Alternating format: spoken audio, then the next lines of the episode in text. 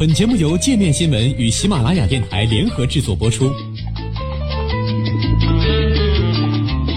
界面新闻五百位 CEO 推荐的原创商业头条，天下商业盛宴尽在界面新闻。更多商业资讯，请关注界面新闻 APP。美联储加息路径鹰化，新兴市场货币雪上加霜。随着廉价资金时代渐行渐远，过去十年间支撑风险资产的一大支柱垮塌。新兴市场货币今年下半年或将继续贬值。周三，美联储宣布实施今年以来的第二次加息，并将2018年全年的加息预期提升到四次。由于加息路径向更加鹰派转变，投资者担心发展中国家的货币将进一步走低。当天，一项追踪新兴市场货币的指数跌至其50周移动均线下方，这是2016年12月以来的首次。一些分析师认为这是继续走低的信号。由于美元上涨，本季度以来除两周外，该指数一直在下跌。这也反映出这些国家的央行在应对货币问题时的无力。对经常账户赤字不断扩大、通胀加剧、政治风险上升的新兴市场国家而言，他们的央行所面临的压力尤其大。虽然已经获得了国际货币基金组织 （IMF） 的救助，耗费了约百分之二十的外汇储备，阿根廷比索的跌势仍在继续。周三，阿根廷财政部宣布将在外汇市场上抛售多达七十五亿美元，但这一表态并没有产生什么效果。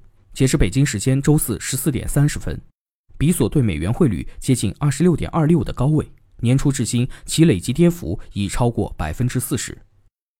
纽约投行布朗兄弟哈里曼的全球新兴市场策略主管温盛称，美联储采取了更加鹰派的立场，新兴市场货币将继续承压。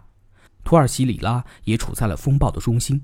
周三，土耳其里拉对美元大跌百分之一点八一，报四点六七九九比一，创本月以来新低。本周跌幅超过百分之四，完全抹去了上周央行实施第二次大幅加息带来的涨幅。截至北京时间周四十四点三十分，里拉对美元汇率报四点六七比一。土耳其对大量外部融资的需求，使其在面对美联储加息时尤其脆弱。另外，投资者也对总统埃尔多安宣称要干涉货币政策感到担忧。今年一月至今，里拉对美元汇率已下跌了约五分之一。兴业银行分析师德沃指出，土耳其在六月大选后最可能出现的情况是财政状况恶化、机构独立性减弱、经济增速放缓，这一切都将使本币承压。与此同时，巴西央行也于周三宣布将第三次拍卖货币互换合约，来稳定汇市。此后，巴西雷亚尔抹去跌幅。在墨西哥，该国比索也触及自2017年1月以来的最低水平。当然，这部分也有美国对墨西哥实施钢铝关税以及北美自贸协定重谈受阻的影响。德沃预计，今年下半年新兴市场货币将继续贬值。他在致客户信中写道：“廉价资金时代的结束将加大新兴市场面临的风险。好消息是，大部分国家的基本面都很扎实，破坏有限。坏消息是。”不太可能出现资金流入，而新兴市场的风险平衡和政策周期已经恶化。互联网金融公司个人资本投资组合管理的执行副总裁波克说：“投资者认为美国利率上升不利于新兴市场。”他指出，许多新兴市场将迎来更高的借款成本，美国利率走高也将有助于美元升值。但是，就这些因素对新兴市场企业，尤其是全球大型企业的冲击而言，人们的反应有些过激了。